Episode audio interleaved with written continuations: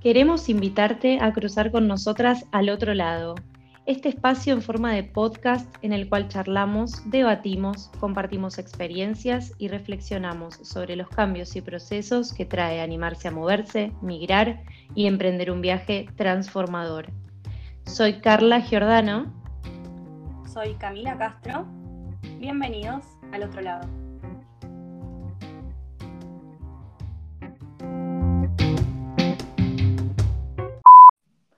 Hola. Hola amiga, aló, ¿cómo va? Muy bien, ¿y vos? Muy bien, con muchas cosas para hablar.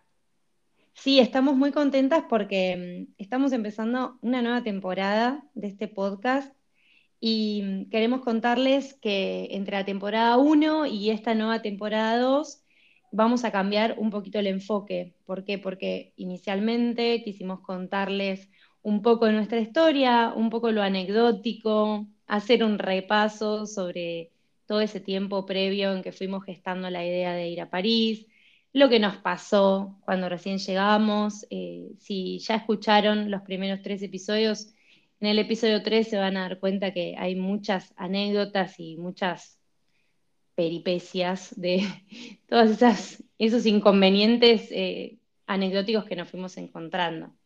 Eh, y para arrancar esta nueva temporada tenemos ganas de enfocarnos ya sí un poco más en lo profundo de los cambios y los procesos que va trayendo eh, una experiencia como esta, ¿no? Como un viaje, una mudanza a otra parte del mundo. Volvieron los perros. Volvieron los perros. no les contamos que Camila está en Buenos Aires. Estoy en Buenos Aires de nuevo y con perros de fondo, buenísimo, sí. Eh, bueno, queremos hablar en esta nueva temporada de, los procesos, de, charlar de los procesos, de las emociones, de todo lo que nos va pasando y entrar en las profundidades, ¿no? Del viaje. Sí, exactamente. Estamos, creo que esta temporada va a tener mucho que ver con el viaje hacia adentro. Totalmente. Para arrancar con este capítulo, tenemos ganas de empezar a charlar sobre cómo la historia personal nos va formando internamente, emocionalmente, cómo de alguna manera se fue gestando en cada una eh, la idea de viajar, en nuestro background, en nuestra historia, y más allá de las condiciones ambientales, digamos, también las personales, las emocionales, las vinculares, cómo todo nos fue afectando para llegar a tomar las decisiones que tomamos eh, creo que está bueno compartir también esos procesos y poder ver el hilo, que a veces una, hasta que no pasan realmente las cosas, no tiene forma de unir los hechos y entender el porqué de las historias. Sí, aparte me parece que es muy difícil si no conectar. Nos ponemos acá, abrimos el micrófono y conectar con un otro sin entender de dónde viene y por qué hace las cosas que hace y por qué cuenta lo que cuenta y quiénes somos como para sentarnos y hoy tratar de, indagar, de hacernos preguntas y de invitar a otros a pensar en eso. Eh, me parece que está bueno también saber, ¿no? Conocer la historia y me parece que lo hace mucho más rico y más interesante. Sí, sí, tal cual, porque bueno, eh, cada uno viene de lugares distintos en todo sentido y por supuesto que mi experiencia va a estar determinada por cosas que viví eh, anteriormente y por mi realidad personal. O sea, nunca va a ser igual a la de otra persona que está afectada por otro tipo de realidad. Eh, por eso para, para nosotras está bueno tener esta experiencia compartida y bueno, más o menos yo considero que venimos de lugares relativamente parecidos, entonces podemos ver con los mismos ojos y, eso es es re lindo. Además hay otro apoyo, me parece, ya cuando, cuando sabes que el otro también pasó por experiencias similares, o me parece que hay otro entendimiento, otro disfrute cuando salen las cosas bien, otro apoyo cuando está más jodido. Eh, me parece que se hace mucho más rico el intercambio entre los dos. Sí, sí, sí, sí. Em, yo estuve pensando mucho, eh, tratando de, de hacer idea desde dónde eh, se empezó a gestar la idea de viajar o por qué o qué me llevó a eso. Em, y nada, tengo varias hipótesis. A ver, me Em, interesa. Tuve varias hipótesis eh, revisando mi historia familiar, revisando mi entorno, em, las amistades y demás. Una de las primeras hipótesis que se me viene a la mente es que em, la idea de viajar, en mi caso, eh, cuando nos propusimos esto, me parecía un desafío eh, súper grande para mí, por no tener los recursos como para decir, bueno, me saco un, un pasaje de avión, o, o sea, ya lo tengo solucionado. Me parecía un desafío súper grande y una forma de contarme una historia más piola de la que tengo. Ujú, ¿Entendés? Sí. Como lo que hablábamos un día cuando vos me dijiste que llegamos a París y que nadie nos conocía ahí. O sea, nosotros podíamos decir que éramos lo que quisiéramos, o sea, podíamos inventar desde cero quiénes éramos y nadie nos Sí. mencionar, tipo, no, Pepa, yo te conozco de San Martín y vos tal y tal cosa. No, no existe. Yo te dije ¿entendés? eso. Vos me dijiste eso, que era muy, era muy fuerte el hecho de que no había nadie más que yo en ese momento. No había testigos. Eh, no había testigos, claro, de quién eras vos realmente o a quién estabas dejando vos en Buenos Aires, ¿entendés? Eh, Claro. Y eso me hace pensar que quizás la búsqueda de hacer un viaje o de salir del lugar donde uno está siempre, también quizás viene de la mano de querer contarse otra historia de lo que uno es o de, uno lo- de lo que uno quiere hacer en la vida. Sí, ni hablar. Sí. Coincido. Me parece que es mucho más, eh, más fácil también, sí, lo pienso también así. Me parece que es más fácil contarte otra historia en otro lugar sin tener la mirada de, de un entorno que ya te conoce o que te condiciona. Claro, sí. em, se me ocurre algo para decir al respecto, pero no, no, o sea, no quiero desviar el tema, pero sí dos o tres cositas que pensé a lo largo de todo este tiempo en distintos momentos que una era como que mientras yo estaba allá y ya había pasado un tiempo, eh, como que la gente de Buenos Aires ya no sabía quién era yo, o sea, no estaba ya actualizada con esa versión mía.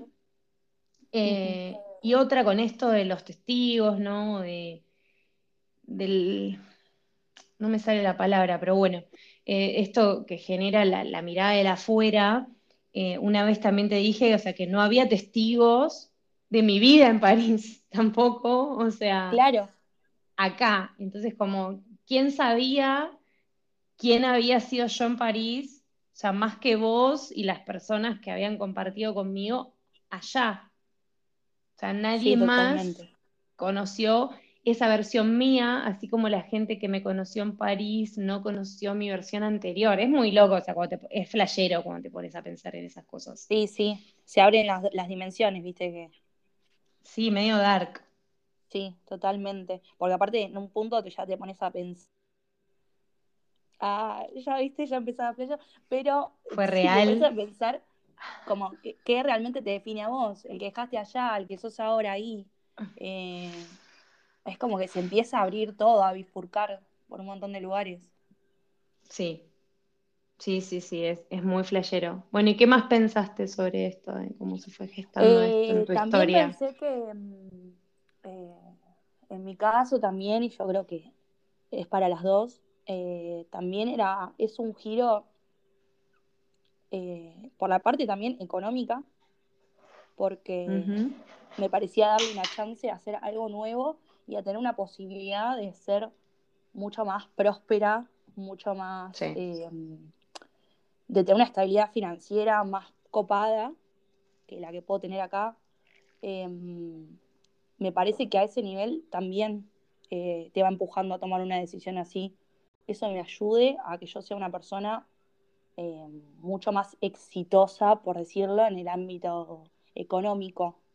O Sí, en un contexto más amigable, más fácil. totalmente. Sí, es muy loco también, o sea, cuando pensás en las vidas, como esto que yo decía antes, que nada, cada uno percibe desde su propia experiencia, desde su propia realidad. Cuando vos pensás en la, en los distintas vidas posibles que hay en los distintos contextos de vida. Es un flash, por ejemplo, a mí me pasó también estando allá, como que yo, es como que me hubieran sacado de un escenario y me hubieran puesto en otro y me pusieron a encarnar otro personaje. Es muy raro eso, o sea, eh, un personaje que no tenía problemas económicos, eh, que podía pagar el alquiler, que podía viajar cuando quisiera, eh, que podía hacer proyectos y cumplirlos. Son personajes con posibilidades enormes que nunca antes yo había tenido en este escenario. Entonces es como, es muy raro, es muy raro. Sí, completamente. Para mí es como que se abre, no sé, se abre otra historia, ¿entendés? Es otra vida. Sí, es que yo también me vi siendo otra persona, o sea, siendo mucho más de lo que pensé que podía hacer. Eh, no sé, eh, consiguiendo un trabajo en otro idioma, eh, viviendo en una ciudad, en una de las ciudades más lindas, conocidas del mundo, nada, teniendo acceso a poder viajar, a, poder planificar vacaciones sin que eso sea un problema.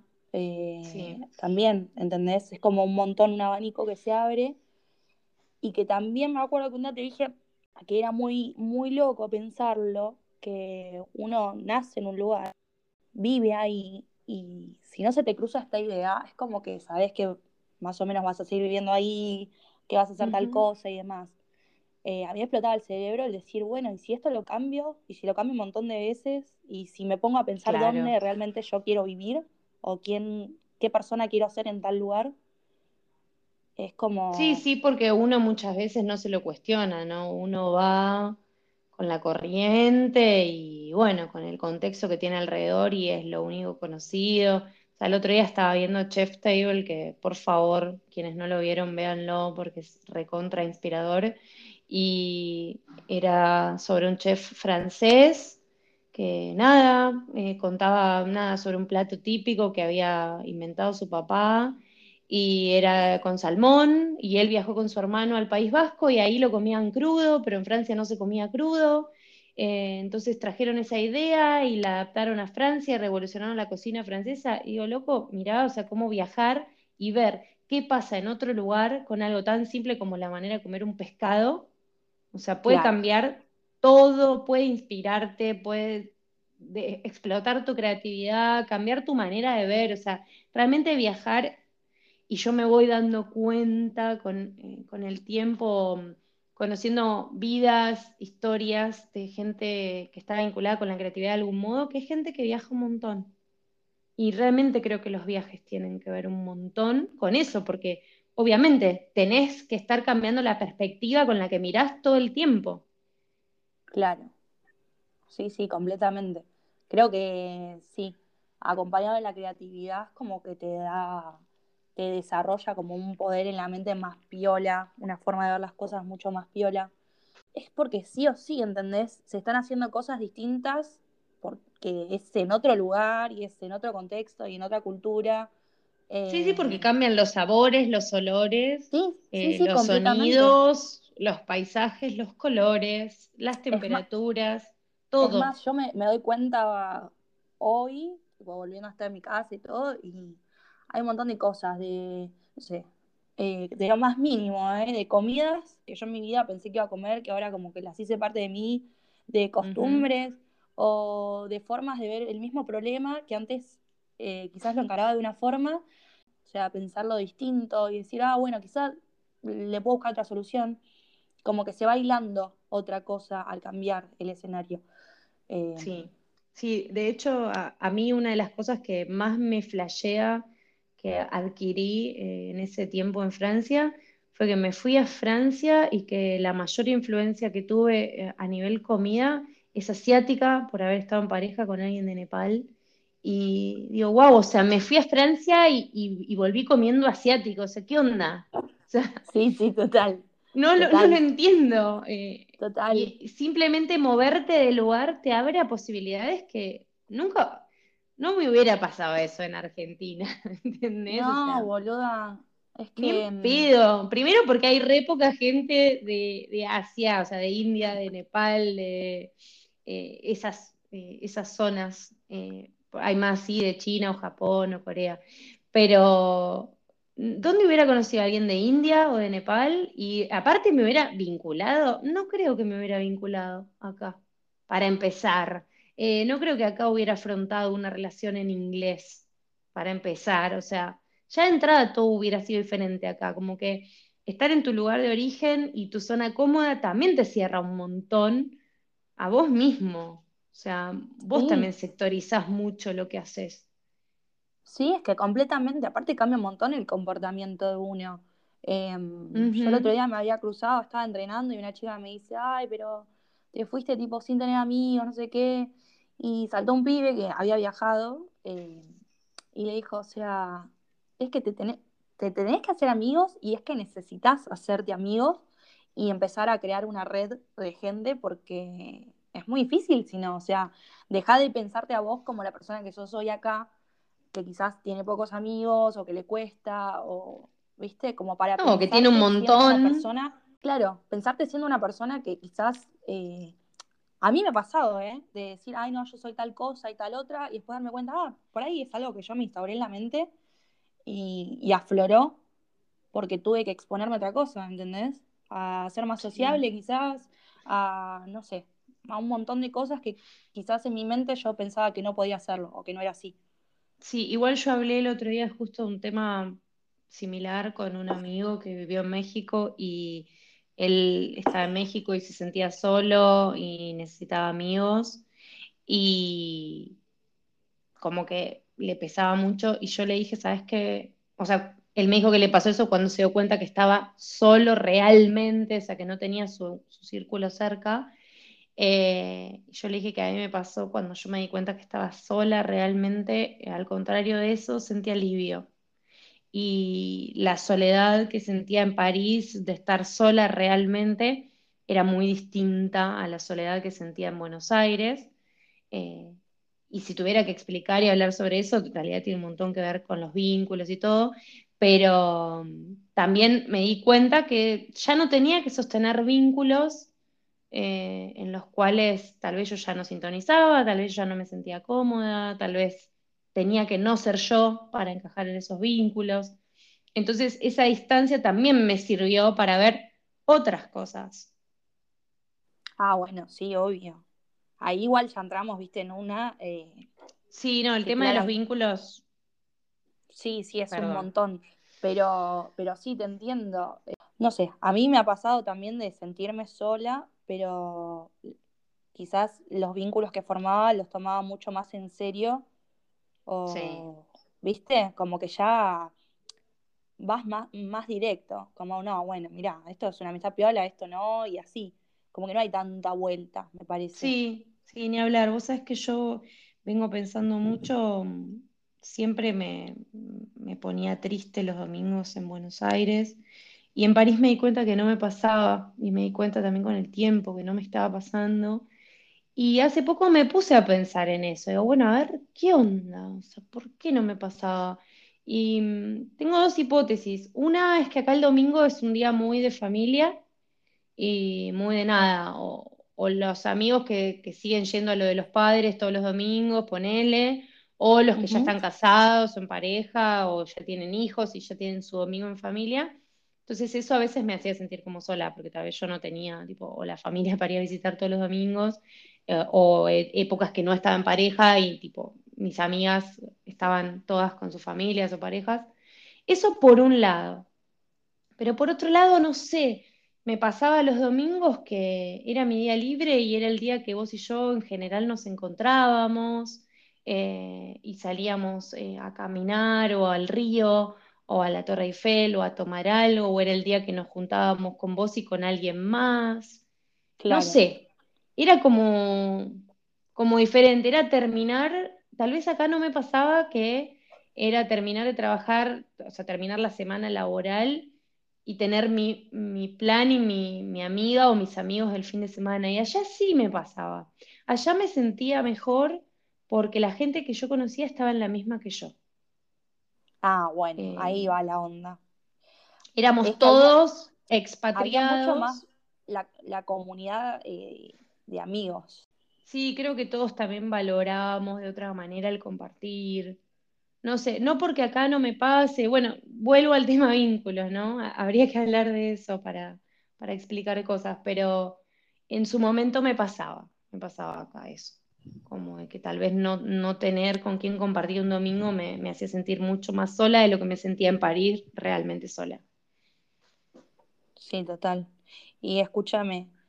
¿Qué? eh, No, nada, estoy pensando. Lo que me gustó él, y escúchame, ¿qué, qué te, qué te digo?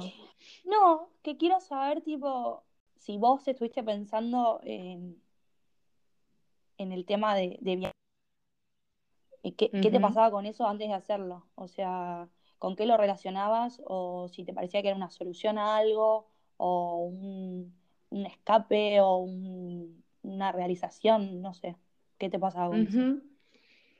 Em, viajar siempre me, me, o sea, me genera angustia pensarlo porque, porque hay algo, hay algo que todavía no sé de dónde venía ni de dónde viene y que gracias a haber podido hacer esto lo pude ir laburando, pero viajar para mí siempre había sido imposible. Em, entonces nada, siempre lo había visto como algo muy inalcanzable, muy lejano y algo con lo que siempre había soñado, pero era algo para lo que yo sentía que no, no estaba destinada. Y mm, sin embargo, no sé, como que siempre pude seguir adelante con ese, con ese inalcanzable, con ese imposible, no sé, era para mí era lo mismo que estar enamorada de Ricky Martin. O sea, nunca lo iba a tener, nunca, jamás. Eh, y, y bueno, y lo soñaba mucho ya desde muy chica, mi familia no es no es una familia viajera, y lo soñaba un montón y escribía cartas y relataba mis viajes en las cartas. No sé por qué en mis cartas viajaba mucho por Dinamarca y Finlandia. Eh, algo me pasaba con los países nórdicos. Eh, y contaba mi vida, la de mis amigas, etcétera. Y mm, bueno, después eh, hice mi pasaporte en el 2012, o sea, lo hice a los, no sé, 30 años, 28 años. Eh, lo hice por si algún día tenía que hacer un viaje de urgencia, de urgencia a República Dominicana. Rarísimo. Por si tengo que viajar de urgencia a Los, Punta Cana, me voy a hacer el pasaporte. me lo saco. Me lo saco. Eh, no, pasa que, bueno, también para otro capítulo eh, tuve, tuve me enamoré muy fuerte de una persona que vive en República Dominicana y, bueno, yo sentía que algún día iba a salir corriendo a verlo. Y, bueno, me lo hice en el 2012, seguí sin salir del país y en el 2016, por el casamiento de una amiga, el hermano de esta amiga, dominicana, me regala el pasaje para ir a República Dominicana, así que tuve que ir de urgencia, eh, mi ciela. Eh, y a raíz de ahí sucedió, o sea, tuve que ir de urgencia a República Dominicana, tenía mi pasaporte al día, por supuesto, esperándome. Y bueno, a partir de ahí fue que algo en mí eh, se destrabó, algo en mí llegó a otro nivel y, me empecé a dar cuenta de, de que podía hacerlo. Ese viaje igual no la pasé tan bien, o sea, pasaron cosas, qué sé yo, pero fue un flash, cómo se dio y todo. Y después de ahí me fui a Chile y después de ahí me fui a Uruguay y después de ahí ya me fui a Francia. Como que bueno, fue de a pasitos cortos empezar a cruzar fronteras, ¿no? Que era algo para mí como re zarpado. Bueno, Eh, y para mí no era escapar, pero era, creo que es esto, creo que el ver lo imposible eh, me hacía ver que era como otra dimensión, otra dimensión de la vida, otra forma de vida, no sé, como que para mí era un mundo mágico. Claro. ¿Y no te pasa que después de, haber viajado, como que sentís que se destrabó algo? Como, no sé, Claro, sí, sí, es que, no sé, eh, también sentía que era algo imposible, o no sé, cuando lo pensaba dije, ay, pero yo, ¿qué onda? Y, y estando allá y pensándolo, viste que te agarra como un sentimiento medio invencible. Eh, yo decía, bueno, no sé, los, lo sigo pensando ahora, pero igual, viste que eh, es volver y estar y todo. estar acá es, es, dormir un poquito de vuelta con los viejos fantasmas, igual, sí. Sí, sí, sí, totalmente, es lidiar un poco con esos pensamientos. Pero sí me parece que sentís como ese, listo, se destrabó y yo voy a poder hacerlo muchas veces o, o ya es algo que conozco o es algo que yo puedo realizar. Sí, es como que una vez que vos lo conquistaste, ya está, o sea, una vez que como cruzaste, ganado. Cruzaste tu barrera del imposible, listo, o sea, ya está.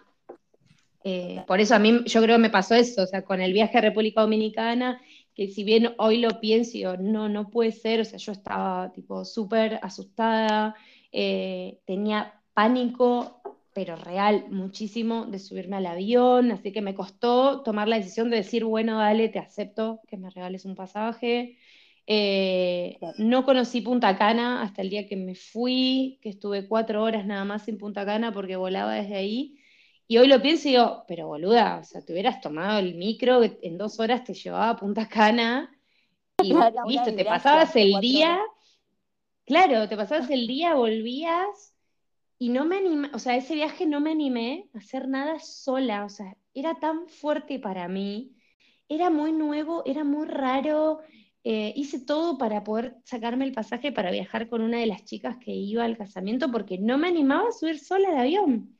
Y hablé con una amiga de toda la vida que me dijo, mira Carla, o sea, me parece que tenés que atravesar eso y hacerlo porque siempre lo quisiste hacer y no lo hacías por plata y ahora la plata no es un problema y aparece otra barrera. Entonces, bueno, lo recontra elaboré y sí, dije que sí, faltaban 15 días para el viaje. Claro. Fue un flash, fue un flash. Y ya te digo, ahí se movieron cosas, se movieron cosas porque ahí activé, activé los viajes. Claro. Y, y activé el hacerlos realidad. Igualmente seguía siendo un imposible irme a vivir a otro lugar. Pero sí, ya me acuerdo de estar esa noche en Punta Cana, cenando en un parador en la playa y ya estar preguntando, ¿viste? Che, ¿y acá cuánto se gana? ¿Y cuánto cuesta vivir? Ya viste la flayada. Ya estaba, sí, ya estaba en esa. Eh, pero sí, sí, eh, una vez que vos conquistás eso que vos creías que, no ibas a poder. No sé, supongo que a la gente que escala le debe pasar eso cuando llega a las cimas de las montañas. supongo. Y buscan una más alta, porque después de eso viene, viene algo más, no termina ahí. Eh, entonces sí, hay, hay algo de invencibilidad que te da y te empodera, te empodera un montón. O sea, yo ya no tengo los mismos miedos que tenía antes de Francia, para nada es re grosso, es re grosso. Sí, total. Sí. Total. Sí. Me, parece que, que re va por ahí, que aparte está buenísimo eh, eso, cambiar lo que contás siempre vos y contarte siempre que podés hacer tal y tal cosa y superarte. Me parece que... Sí, lo que pasa es que vengo escuchando mucho también eh, sobre el tema de, la gente que te rodea, ¿viste? Y yo pienso también, claro, o sea, si a vos, vos querés viajar o querés vivir dando vueltas por el mundo, no sé, lo que sea, y tu familia no lo hace, tu entorno no lo hace, em, tus compañeros de la facultad no lo hacen, o sea, es como muy difícil también si vos no tenés de alguna manera influencias del entorno de algún modo ver qué pueda pasar. O sea, igual vos en tu caso sí tenés familia que viajó, pero yo no tenía nada alrededor. Es más, o sea, de, mis amigas, de siempre, pocas viajaron afuera del país, pocas viajaron afuera del país con frecuencia. O sea, no tenía ¿Sabes lo que me pasó a mí? Lo que me pasó a mí es que, eh, nada, mis, tíos vivieron en España, en Italia. Em, yo era muy chica cuando ellos se fueron.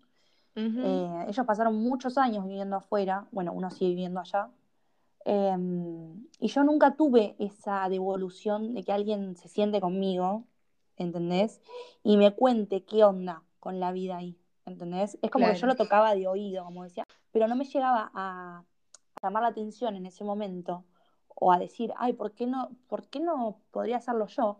O porque nadie se me, ninguno de, ellos dos, tipo, se me sentó y me dijo, che, mirá, pasa tal y tal cosa, o estaría bueno, o, viste, como que no tuve esa devolución de qué pasaba ahí.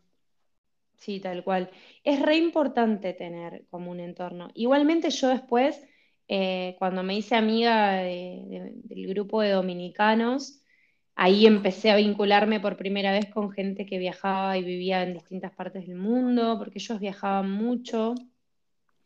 Y eh, empecé a tener contacto por primera vez con, gente que viajaba. Ellos eh, viajaban bastante, vivían en distintas partes del mundo por periodos, por estudio. Y eh, yo empecé ahí a tener mucha curiosidad y a preguntarles, ¿viste? Bueno, y a raíz de ellos conocía, no sé, unos holandeses. Y a raíz de los holandeses, eh, un inglés y un yankee. Y ellos hablaban mucho en inglés. Entonces yo escuchaba un montón. Yo que había eh, aprendido inglés en el colegio, no consideraba que tenía un nivel de inglés que podía hablar. Y los escuchaba, los escuchaba. Bueno. Y todo eso sí, obviamente me fue. Recién ahí, no sé, a los 24, 25 años de a poquito eso sí me empezó a influenciar. Y, bueno, después mi mejor amigo se fue a vivir a las Islas Canarias por un año, eh, después la novia de un amigo se fue a vivir a Dubái, eh, otro amigo que se fue a vivir a México, empezaron a pasar cosas alrededor mío y, y eso me permitió ver las experiencias más de cerca, pero sin embargo, no sé por qué, tampoco es que tenía esta evolución de que alguien se siente y me diga, bueno, mira, lo que te pasa es esto. No sé si, si ellos también ya se lo habían cuestionado o todavía lo estaban procesando, pero tampoco es que me venían a hablar de los procesos y de cómo te cambiaba la vida. ¿Entendés? Claro. Sí, total. Y no sé, ¿viste? A mí me parece como una re revelación todo lo que pasó. Sí, sí, para mí también, y yo no me canso de decirle a la gente que es una decisión que le va a cambiar la vida. Sí, completamente. Completamente. O sea, no hay forma de que no, no te modifique. No, no, para nada. ¿Y vos cuando eras chica pensabas en viajar? Yo cuando era chica, no, no, no pensaba en viajar. Eh, sí me veía que quizás estaba muy encerrada a tener una realidad que quizás no estaba tan copada. Em, nada, a no tener la familia tipo, a, qué sé yo, ¿viste? Eh, de forma económica, de forma familiar, todo eso. Em, quizás no estaba tan copado. Em, y no sé, no sé si me ponía a hacer, a pensar o a flashear en eso en ese momento creo que fue más de adolescencia, qué sé yo, de empezar a ver qué onda, qué pasaba en el mundo. Claro. ¿Qué país recordás que haya sido el primero con el que alguna vez flashaste viajar? Y no, yo siempre tuve muy presente España, porque estaban mis tíos ahí. Claro. Siempre la información que me llegaba era esa. Em, como que lo tenía como más familiarizado, por, por así decirlo. Y era como, bueno, si algún día viajo, como que será ahí. Al lugar seguro. Claro, como que bueno, y será ahí, en otro lugar quizás. Pero también por eso, porque, por ejemplo, cuando vos me dijiste ir a Francia, yo dije, ay, no, o sea, ¿qué, hago yo en Francia? Como que, ¿viste? Como que ni, o sea, yo en el momento que vos me lo planteaste, dije, no, no puede ser, ¿qué me está diciendo? Em, claro. Dije, ¿viste? No sé, me pensé como que, yo no estaba preparada para eso, o que no me iba a dar cuero, o que era como un montón, ¿viste? Y... ¿Pero por qué no te iba a dar el cuero para estar en Francia? No sé, porque... Cabe aclarar que, yo nunca había estado en Francia. Yo había ido de vacaciones. Claro. Habíamos dicho. Había ido de vacaciones tres, cuatro días a París. Em, pero nada, quizá por el hecho del idioma, o quizá porque... Em, nada, era irme y formar todo de cero ahí, como buscar casa, todo, todo eso. Claro. Quizás lo veía como algo muy, como un desafío que quizás no sabía si, si lo podía afrontar o no. después lo hice, claro. Pero en el momento como que no me lo pensaba, me, parecía muy gigante. Sí, nunca contamos que la decisión de irse a Francia fue también, había sido algo que había estado en mi, en mi radar unos años antes, eh, esta visa para Francia cuando yo tenía 27, 28 años eh, y era hasta los 30 años. Y ese año que estábamos planeando estas ideas de viajar, va, planeando, hablando, porque no había tampoco tanto plan, yo eh, le había dicho a Camila que estaba flasheando con México, que pinque pan, pero para mí la posibilidad de hacer una visa para Europa se había muerto hacía 3, 4 años, no sé, yo tenía 33 o 33 tenía. Eh, y ese, habíamos estado hablando de México y yo agarro y voy a un cumpleaños y una chica me cuenta que aplicó la visa de Irlanda, que la habían extendido hasta los 35 años y que habían extendido también la de Francia.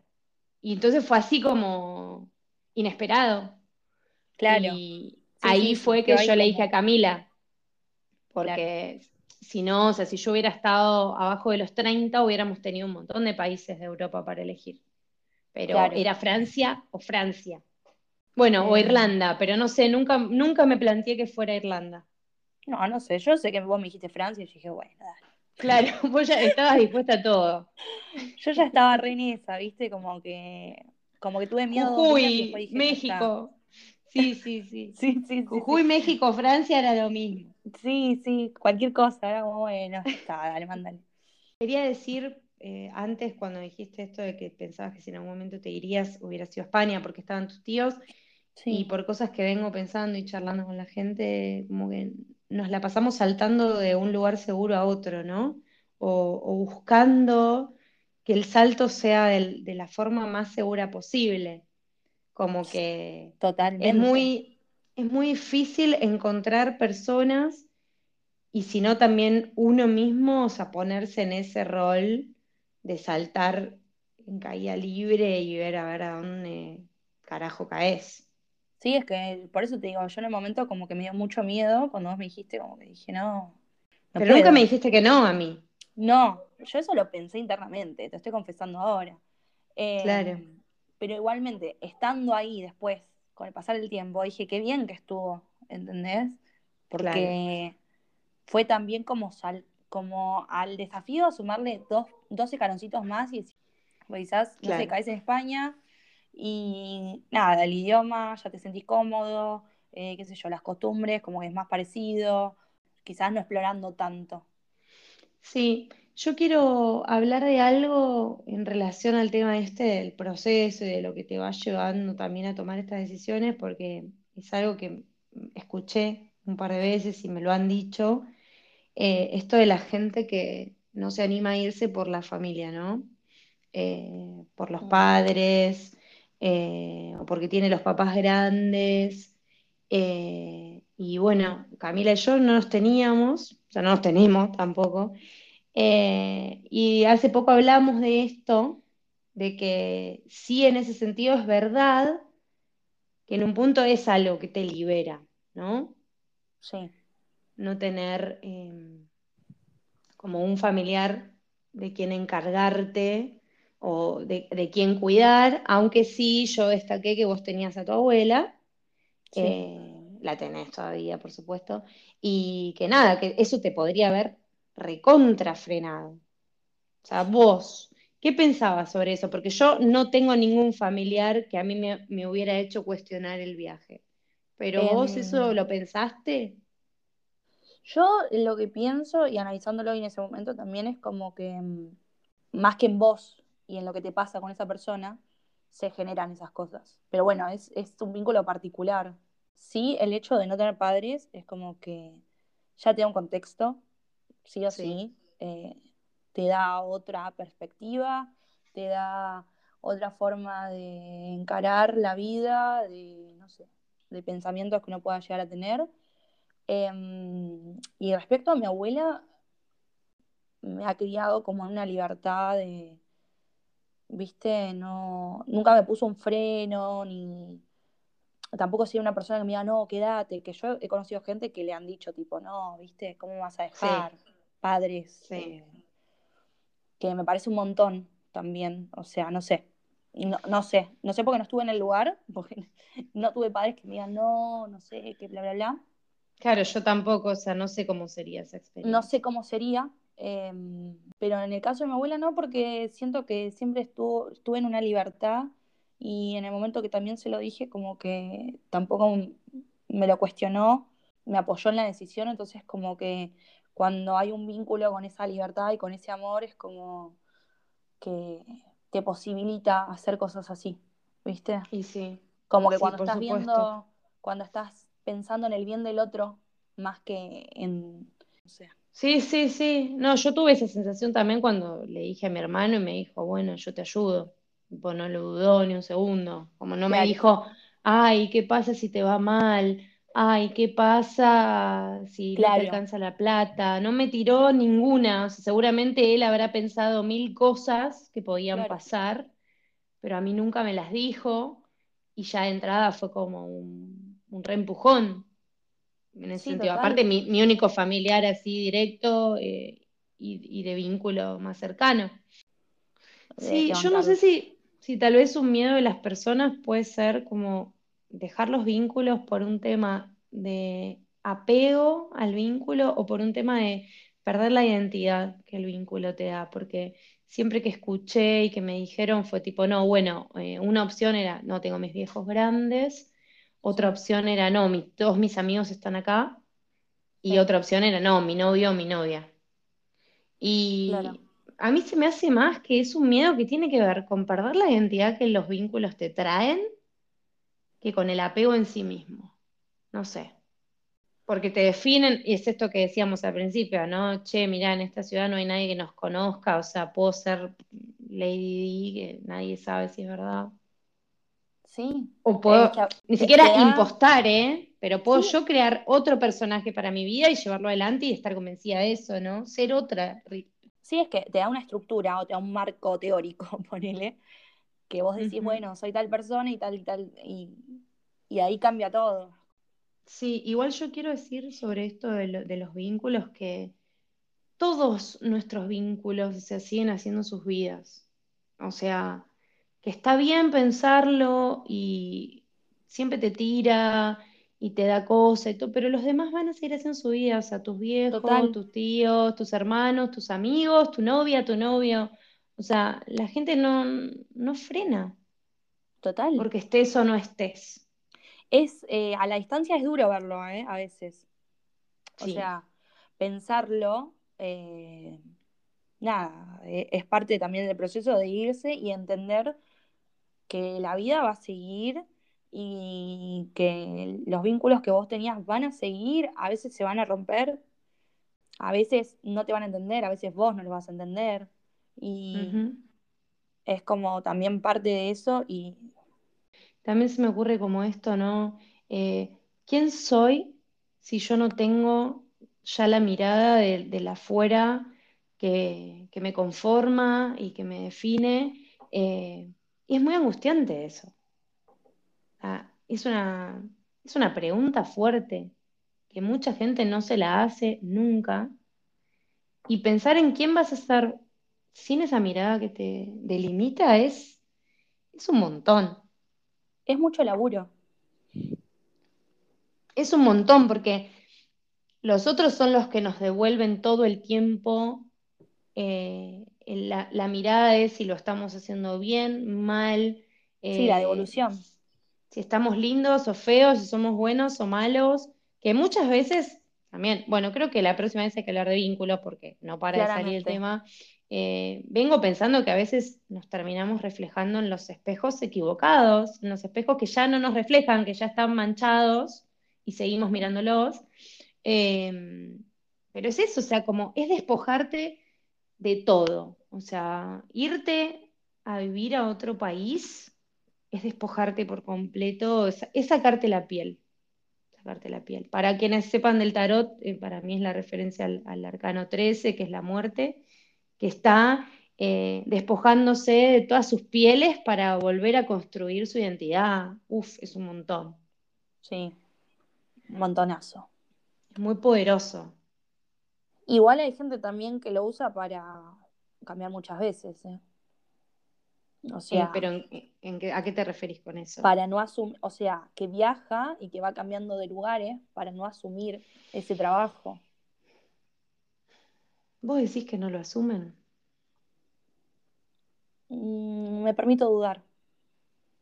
Y pero el movimiento mismo te lleva a cambiar de piel todo el tiempo, ¿eh? y es un proceso duro, es un proceso salvaje. Sí, es despiadado a veces. Es muy salvaje. Mm. Yo ya hace un tiempo que le pude poner esa palabra y considero que es 100% así. No sé si no, no sé si no los, si no los atravieso. Yo creo que en realidad eh, eso a veces es más eh, no poder estar en el largo plazo, no poder comprometerse con el largo plazo o no querer, que no querer cambiar. O sea, o que no querer, ya me perdí en el concepto. Que no querer no lo termino. Para mí, para mí es un problema con el mantener eso, eso nuevo que generaste, mantenerlo y profundizar en eso. Pero no hay manera nunca de mantenerlo porque somos orgánicos, entonces estamos mutando todo el tiempo. En realidad yo creo, si yo vivo eh, seis meses en Hong Kong, y diez meses en Bali y ocho meses en India, el cambio que haga en cada lugar me va a ir transformando a mí constantemente y lo que me transformé en Hong Kong, eh, después el cambio que venga en Bali va a estar precedido por, lo, de Hong Kong y, voy a cambiar de otra manera que si hubiera ido de Buenos Aires a Bali. Ah, ¿Entendés? es un montón igual. Es un montón, es como un videojuego donde estás en, un, en una dimensión nueva constantemente. Es como, no, sé, es muy amplio, boludo. Es muy amplio. Porque, o sea, yo ya me lo imagino, ya pasé por dos, dos países distintos, dos ciudades. Eh, vuelvo ahora, es como un montón de preguntas, por lo menos si, bueno, yo creo que igual a todos les, los debe atravesar, o sea, no hay forma de no te atraviese. Pero si estás conectado con lo que te está pasando y te estás haciendo preguntas, es, como, es un proceso re largo. Yo no, creo que la gente que se mueva todo el tiempo esté evitando ese proceso. Al contrario. No sé si tiene el tiempo para decantar lo que trae cada lugar, pero, pero no, yo creo que no hay manera de que el proceso no te pase por encima. Bueno, que después es eso lo, que pienso, el Después te lo preguntes y que lo cuestiones y que lo analices ya es otra cosa, ¿eh? Eso no lo hace todo el mundo y está bien, es válido, eh, pero que, no te pase por encima, no, no, hay manera. No, eso no sí, manera. sí, o sí. Y a mí me pasó también al volver, eh, entendí eh, este amor que tuve de República Dominicana él vivió seis meses en Buenos Aires, se tuvo que ir de urgencia, by the way. Eh, y, vos sabés que él, de alguna manera, nunca lo superó. Y yo, cuando volví, dije, wow, claro, sí. O sea, fueron seis meses, pero para él pasaron tantas cosas en esos seis meses que siempre que se acuerde de Buenos Aires se le van a mover cosas en el cuerpo y, y yo no lo entendía del todo.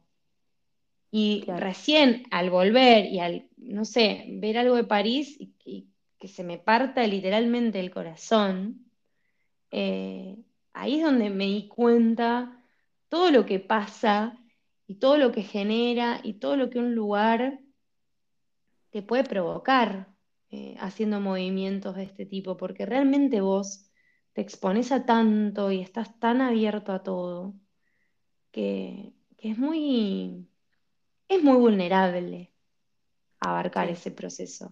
O sea, hay que estar vulnerable para, para enfrentarlo. Para, enfrentarlo bien, ¿no? estás abierto, estás abierto a que todo suceda, a que todo pase, eh, estás como conectado con eso y que pase lo que sea. Y aparte también eh, que el tiempo y que la vivencia es mucho más intensa. Eh, o sea, esos seis meses pueden haberte parecido tres años. O sea, claro.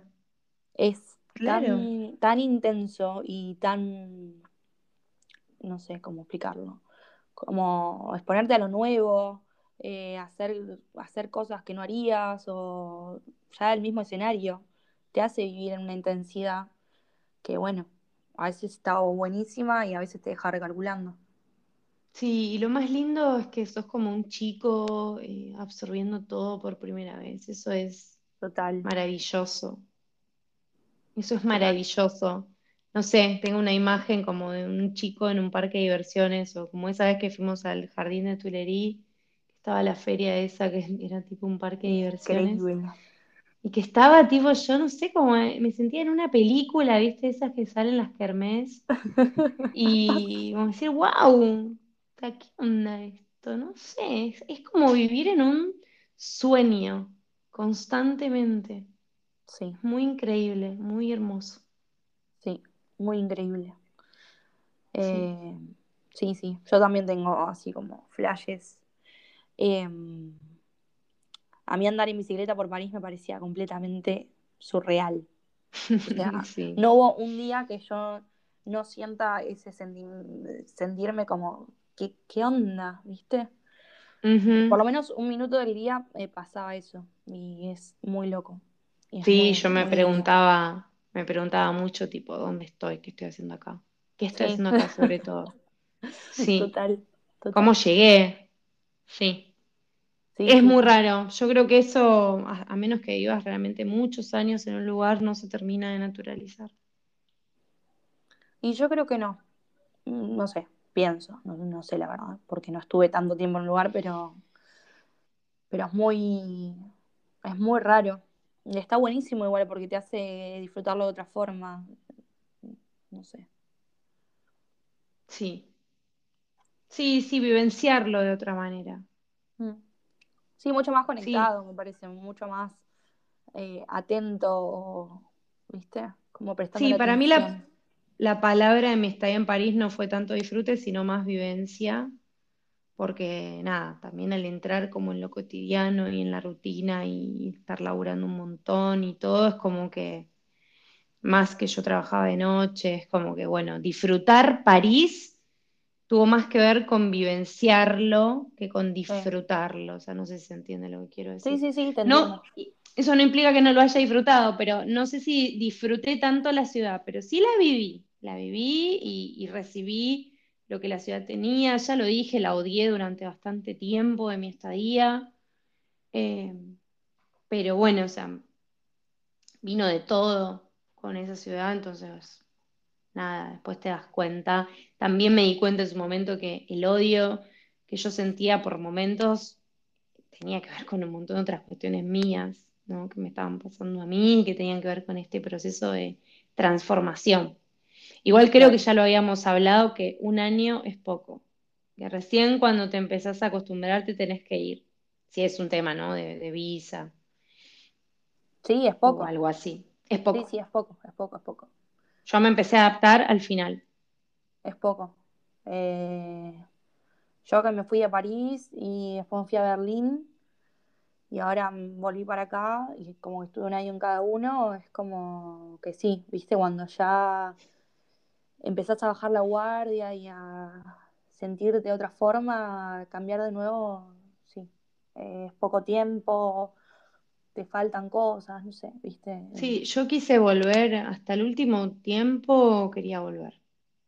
Y después estaba en Barcelona con una amiga que vino y fuimos juntas a un par de lugares. Y estaba en Barcelona con ella y le dije, che, no, no me quiero ir, o sea, no sé qué hacer, no me quiero ir. Fue la primera vez que lo sentí y era febrero y mi visa terminaba en marzo y me costó 11 meses sentir que no me quería ir. Fue un Claro. montón.